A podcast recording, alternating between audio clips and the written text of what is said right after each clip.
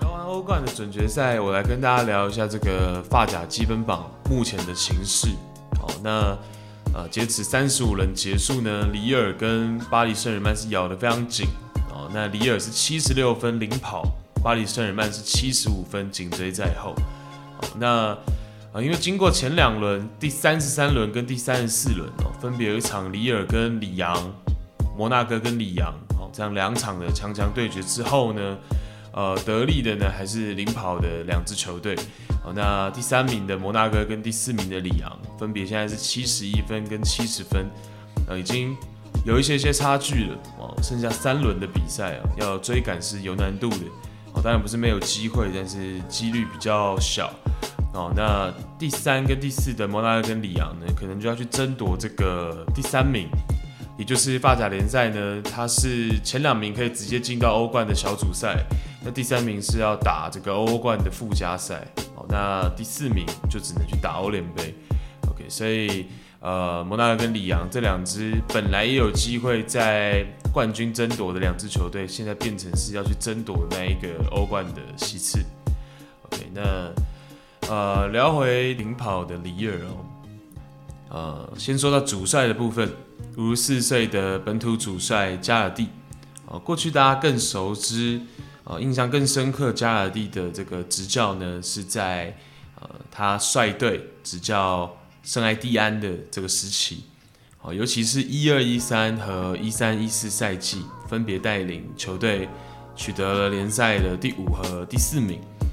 那。呃，当然，呃，过去圣埃蒂安呢，在八零年代往前推，曾经是十夺发甲联赛冠军的这样子有历史，而且很成功的俱乐部。但是因为一些呃丑闻啊，一些财务的情况，在最近这四十年呢，实际上圣埃蒂安不但有过降级，而且成绩都只能保持在中游的位置，即便是在甲级联赛。那所以能够在那两个赛季带领圣埃蒂安呢，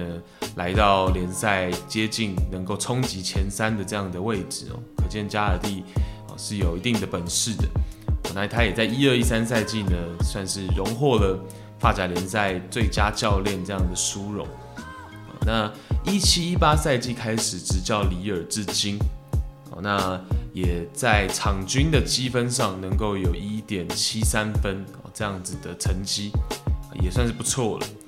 那这个赛季，他率领里尔是有机会问鼎冠军。哦，那呃，里尔这个赛季的惯用阵型是四四二。好，那里尔的这个四四二呢，如果我们把它再拆解一下，好，那其实它更多的场合会像是四二二二，就是我们俗称的中前场会站成 double six。三个二这样子的阵型，好，那呃这样的阵型其实就是让各个位置呢更清楚哦，更细、更清晰的去呃分工，那它会有两个前锋，双前锋，它会有左右的呃边前腰，那它会有两名后腰，那这样子的 double six 的站位，哦，那就是让。这中前场六个人的站位更清晰。好，那里尔的这个 double six 属于比较不通过换位去呃增加进攻性的，或者说丰富进攻性的。好，跟呃过去 Nagelsmann 这几个赛季可能有的时候会在 RB 莱比锡用的四四二 double six 不太一样。里尔的这个四四二 double six 就只是更多的把站位清晰的划分。哦，那。也是符合他们的球员属性哦，这种呃多功能性的球员呢，相对没有这么多哦。那呃双前锋的部分，这个赛季主要最最最核心的这个进攻点呢，就是三十五岁的 Yilmaz 哦，这名土耳其的老将，实际上是第一次去踢到五大联赛。过去更多我们知道他是混迹在土超。那他包括他也效力过中国的北京国安，那 Yilmaz 来到法甲的赛场，是扎扎实实的证明了自己，不只有经验哦，确实球技上也完完全全能够应付，好，法甲联赛这样的成绩。那这个赛季在联赛的层面呢，他一共替里尔输出了十四球。那十四球当中呢，呃，其实大部分的进球都是非常非常扎实的。哦，那呃，不仅仅是门前的可能抢点哦，头锤。哦，那他也是有在禁区外、大禁区外左右脚都分别射进过这个远射。哦，也在面对里昂。刚刚说的三十三轮非常重要的强强对抗当中呢，进过一个至关重要的自由球。啊，那怎么说那个自由球很重要呢？因为那场比赛实际上里尔是让二追三。那在零比二上半场要结束的四十四分钟、四十五分钟这个时候，那 Yilmaz 的自由球进球呢，实际上是一个气势的转折点，让里尔能够在中场休息的时候重整旗鼓。哦下半场一口气再追回两球，所以 Yilmaz 的那颗自由球呢，价值连城。如果最后里尔夺冠，那那一场和里昂的比赛，可能可以留在法甲的这个史册上，是非常非常重要的一场比赛。那和 Yomas 在里尔搭档的是加拿大的二十一岁小将 Jonathan David。那 David 的能力呢，就比较。有优缺点的，好，那呃，他的优势是在于他虽然不高，一百七十七公分，但是他的身板比较厚，哦，他有比较粗壮的身体，哦，那这个方便于他去作为一个二前锋，哦，包括支点的一些作用，包括做球给 Yilmaz，包括去抢一些第二落点，哦，但是 David 的呃盘带技术不是特别好，人球合一的能力不是特别强。哦，因此他没有办法中长距离的去完成一个盘带，那这个是他的一些呃短板，哦，没有办法在这个反击的时候呢去做到持球推进，相对来说哦会比较吃力一些。那这两名双前锋呢是主要先发的球员。那大家可能会有印象，今年在欧联杯的小组赛，哦，里尔曾经中断过 AC 米兰的连胜，或者连不败。哦，那呃，不是有另外一位土耳其的球星 Yusuf Yazici 有帽子戏法的演出吗？好，那怎么刚刚在双前锋的部分没有去提到 Yazici？好，那实际上 Yusuf Yazici 在联赛并不是主力。好那他更多是以替补前锋的这样子的角色出场，那原因就是我刚刚讲的，David 跟 Yomaz 在技术的层面呢，其实是有一些互补的作用的。哦，那 Yazichi 就是他有可能在六十几分钟就提前出场，但是他更多是去轮换刚刚说的两名前锋。哦，那当然 Yazichi 也是能够踢到中场的，所以有的时候也会去轮换到中场的位置。OK，那这是呃双前锋的部分，好，再来是啊两名边前腰，好，那实际上这两名边前腰呢就有三个球员去做轮换，哦，一位是十号的 Ikone，然后十八号的 Ronaldo Sanchez，然后七号的 Jonathan Bemba，哦，那这三名球员呢都不到二十六岁，好，那实际上这三名球员的特色呢就。呃，跟刚刚说的 Jonathan David 不太一样，三名边前腰特点就是他们的单兵作案能力都很强，他们的持球盘带，哦，包括他们能够做到内切，这三名球员的特点在这。那这也就要讲到说，这些年来的发甲的球风，我们说好听一点的是比较大开大合，那说的比较难听一点呢是，呃，在防守的细节上。在防守的强度，并没有这么的高，所以里尔这个赛季呢，靠着这几名球员的这个单兵作战能力啊，包括 Yomas，包括 Yazici，包括这三名边前腰，哦，实际上是创造了很多局面的。哦，那呃，里尔这支球队本来比起组织跟配合，更多的就是呃个人能力的部分。哦，那也非常符合发甲现实的这个呃。球风，所以这个赛季的成绩也才会这么好。哦，那这三名球员呢，呃，身价都不错哦，在球队当中哦，那呃，Jonathan Ikoné 哦，二十三岁的本土球员呢，身价是队内最高的三千万欧元。哦，我们看的是 Transfer Market 的数据。好，那再来是 Renato Sanchez，当年欧洲杯的金童哦，那两千八百万的身价到目前为止。好，那另外一名本土的呃 Jonathan Bamba，那二十五岁的年纪，两千五百万欧元的身价。那这三名球员呢，特色除了刚讲的盘带能力，再来就是他们三位呢，基本上左右路都能胜任。那 Ikone 跟 Bamba 呢，是更属于纯粹的边路球员，他们能够踢到边锋，能踢边中场。那 Renato Sanchez 就是他实际上边路是他客串。那大家也知道说他在葡萄牙国家队更多是踢的这个四三三的中前卫。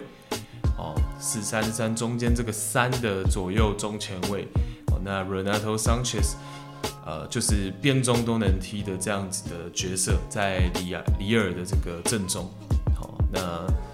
再来两名后腰呢，就也都是本土球员，三十岁的 Andrew 跟二十二岁的 Sumari，这两名球员呢，尤其是 Sumari 的防守性质是更吃重的。那也就是在刚刚说的呃两名前锋跟呃两名边前腰的这个身后去做到呃防守的职责，然后包括包括这个输送输送球哦连接中后场的这样子的角色。哦，那呃 Renato Sanchez 有的时候就会跟像是 Andrew 去做轮换，然后跟 Sumari 形成一个更明显的前后站位哦。那面对不一样的对手，如果我需要求一点更多的这个持球跟进攻性的话，哦，Renato Sanchez 就有可能会出现在中场的这个位置。那呃，说完了中前场的这四个人，那防线也要提一下。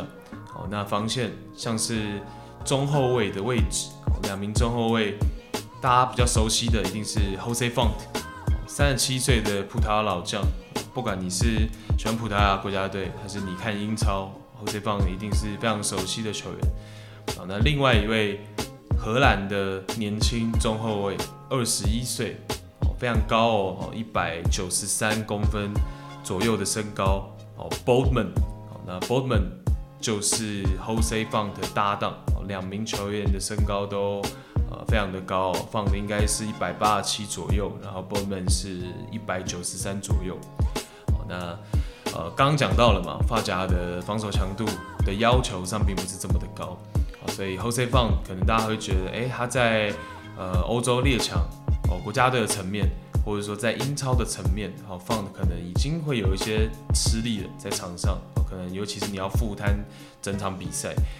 但是在发甲的呃部分，Jose Fonte 还是呃没有什么问题的。而且整个赛季的表现也非常的稳定，哦，像是定海神针一样在里尔的这个后防线坐镇。那另外一位我们要提到右后卫的部分，哦，Celik，哦，Celik 也是土耳其球员，哦，而且他是一个非常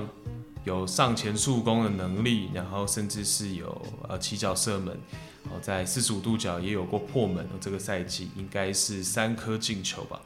好，那 Selik。加上我前面讲的 Yazici，加上 Yomaz，哦其实里尔呢是坐拥了三名土耳其的先发级球员的哦。那看到左后卫的部分呢，是由克罗埃西亚二十一岁的小将 Bradaric 坐镇。哦，那 Bradaric 实际上就是里尔哦，我个人认为的颜值担当哦，是属于比较奶油小生这样子的长相，但是也是非常俊美。那球技方面呢，已经也备受国家队认可，在去年曾经代表克罗埃西亚成年队出场过四场比赛，那当然还不是主力会入选国家队名单的这样的球员，但已经算是边缘的。那在今年的三月呢，随着克罗西亚 U 二十一征战 U 二十一的欧洲杯。并且在小组赛的第三场比赛，面对英格兰的 U 二十一呢，是在伤停时间的第九十一分钟踢进了啊制胜的世界波。那也是算是欧洲杯的这个 U 二十一小组赛的部分，让人非常印象深刻的一球。看到板凳哦，还有一名值得一提的年轻小将，出身美国纽约的 Timothy Weah，我们可以称作 Tim Weah。Tim Weah 有一名赫赫有名的父亲，是 AC 米兰的名宿 George Weah。哦，那不仅仅是 AC 米兰，那 George Weah 职业生涯呢，长期效力的球队还包括了摩纳哥和大巴黎。哦，那在他的生涯尾端呢，也曾经短暂效力过切尔西、曼城和马赛。哦，那不管是长期效力也好，还是短期效力也好，上述说的这六支俱乐部呢，George Weah 都有过破门的记录。那当然，他最呃。为人津津乐道的这个时期呢，还是在 AC 米兰效力的五个赛季。哦，那那五个赛季当中呢，一共攻入了五十八球哦，并且在加盟的第一个赛季，就是 Weah 就带领了 AC 米兰取得了意甲联赛的冠军，并且在该年度呢，身着九号球衣的他，呃，还是世界足球先生的获奖者。那 George Weah 是非常出色的球员，那同时在退休之后呢，也是呃很成功的政治家。那在他退休之后呢，挟着球员生涯累积的在家乡西非赖比瑞亚累积的这个很崇高的地位，在二零零五年他就尝试过参选总统大选。那那一年是因为一些呃其他的争议，譬如说他有法国的国籍。啊，包括他长期居住在海外，包括他退役之后呢，又定居在美国纽约，等等的一些因素，零五年没有成功当选。那二零一七年呢，卷土重来，然后赢得了这个总统大选。哦，那赖比瑞亚的总统是任期是六年，所以他到目前为止呢，都还是赖比瑞亚的国家元首。哦，那父亲是一个这么样有地位的。呃，球员也好，或者是政治家，好，那呃，Timothy Weah 自然也是会受到关注。好，那 Tim Weah 的职业生涯起步是在大巴黎的青训。那呃，实际上他还有一个哥哥，George Weah Jr. 是出自 AC 米兰青训，但是哥哥就没有这么的呃出色的球员生涯。哦，哥哥的球员生涯可以说是比较平淡。那 Tim w e a 呢，就比较像是有机会接过爸爸 George w e a 的这个衣钵。OK，那呃父子呢踢的位置都是同样的，是 Center Forward，呃就是突前前锋。哦，那算是单前锋，或者是如果我们摆在里尔的这个四四二的双前锋呢，就会是呃中锋这样的角色。好的，和父亲一样。踢的位置一样，那身高也是相同的，是一百八十五公分左右，哦，甚至是连身板都类似，因为 George Weah 在巅峰时期呢，其实也不是说特别的粗壮厚重这样的体型，哦，那体态呢跟父亲也是非常的雷同，哦，那当然球技方面就还没有达到父亲当年这样子巅峰时期的这个水准。哦那不过才二十一岁，但生涯至今也没有获得说太多的上场时间，包括在大巴黎，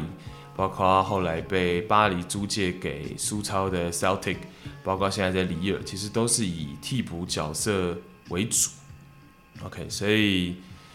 未来还是可期啊。哦，那通过一些比赛或者是一些精华的画面，那可以看到，呃，Tim Weah 其实，呃。在触球的一些感觉啊，哦，那盘带的一些状态，都还是有父亲当年的些微的影子，可以说还是有些浑然天成的成分在。哦，当然我们说像这样子冲击型的前锋哦，在现代足球成功的案例是真的越来越少。好像我能想到的，现在一时能想到的，哥伦比亚的前国脚 Jackson Martinez，OK，Jackson Mar，然后包括像皇家社会的 Isaac。然后包括像拿破里的这个 Osiman。OK，其实大家即便会都觉得说有潜力，然后呃甚至是期待他们生涯有很高的高度，但是在场上我们可以看到都有一些难度。尤其是他们的这个脚下技术或者说盘带能力不是到最顶级的情况下，他们也很难去升迁到边路的角色。哦，那打在 center forward 的位置呢，也不是说这么的吃香，因为可能会需要更多的空间。哦，那尤其像是 Tim Weah 的这个身高呢，一八五，然后包括他的这个体型，其实也在禁区讨生活也不是这么有优势。OK，所以年代也不是这么相仿，包括他的这个整体水平呢，也还没有父亲 George Weah 这么的优秀。所以 OK，当然才二十一岁。期待未来呢，能有一个忽然的一个突起点，爆发，然后包括身价。OK，当然我以现在的技术特点，我认为发夹是非常适合他的，就像我们前面讲的，现在发夹是比较大开大合，那有一些空间也很适合他来发挥。OK，只是未来在里尔的球队定位啊，包括是不是有寻求转会的可能性，这都是他跟球队要再去考量。所以来到这里，大家不难发现哦，这支里尔呢算是老中青三代齐聚，那当中还包括了三名土耳其国家队的绝对主力，然后还包括了 Renato Sanchez 跟 Jose Font 两位有很大几率会入选今年葡萄牙在欧洲杯的正选名单。那呃未来的三轮，里尔是有条件哦，毕竟领先大巴黎一分。那有条件通过自己全取九分呢，来决定自己的命运跟冠军的归属。那未来三轮的对手呢，比较哦难过的这个坎呢，会是第三十六轮面对到的朗斯。好，那首先第一个啊，里尔跟朗斯是所谓的法国北方德比。好，那呃这个德比也已经时代历史悠久了，从一九三七年到现在。好，那虽然我要讲到的第二个点是，朗斯是升班马，刚从法乙升回来法甲，但是这个赛季朗斯实际上到目前为止是排在第五位的，哦，是有机会去争五的哦，争取一个欧联的呃参赛资格。好，那朗斯这个赛季是通过比较低比分的比数来取得积分，啊的得分跟失分都相对的比较少，应该说得球跟失球。好，那。如果能够跨过朗斯的这个第三十六轮的这个对手，哦，那里尔呢有可能通过自己最后三轮的胜果来，呃，中断大巴黎的这个统治时期。哦，那当然大巴黎也有可能，哦，因为但是里尔有一场和局出现了，大巴黎就能反过来通过全取九分来，呃，扭转积分榜。OK，那，嗯，里尔这个俱乐部呢，哦，那。呃，近期哦，他们近年的这个俱乐部方针呢，比较像是所谓的二手黑店，因为他们的呃青训体系不算是特别的强大，但是通过很优秀的球探体系，哦，那通过呃，譬如说到巴西、到荷兰、到自己本国的俱乐部去找到年轻的有潜力的球员，然后再。来到里尔之后呢，经过哦一段时间的这个淬炼，然后成长起来再转手，哦像是呃佩佩，像是欧西门，哦那这两年大家比较熟悉的例子。那呃如果假设里尔今年真的成功取得了我们所谓的发甲冠军，会不会在俱乐部的这个方针上会有一些改变？留下我前述所说的，像是班巴，像是 Econe 这样子比较优秀的边路球员，又年轻，那呃，或者是说还是继续延续自己这个二手黑店的作风，好，那这就是有待大家继续往下看。OK，那今天的这个比较呃简单的一个里尔这个赛季的球队介绍就到这里了，那谢谢大家收听，拜拜。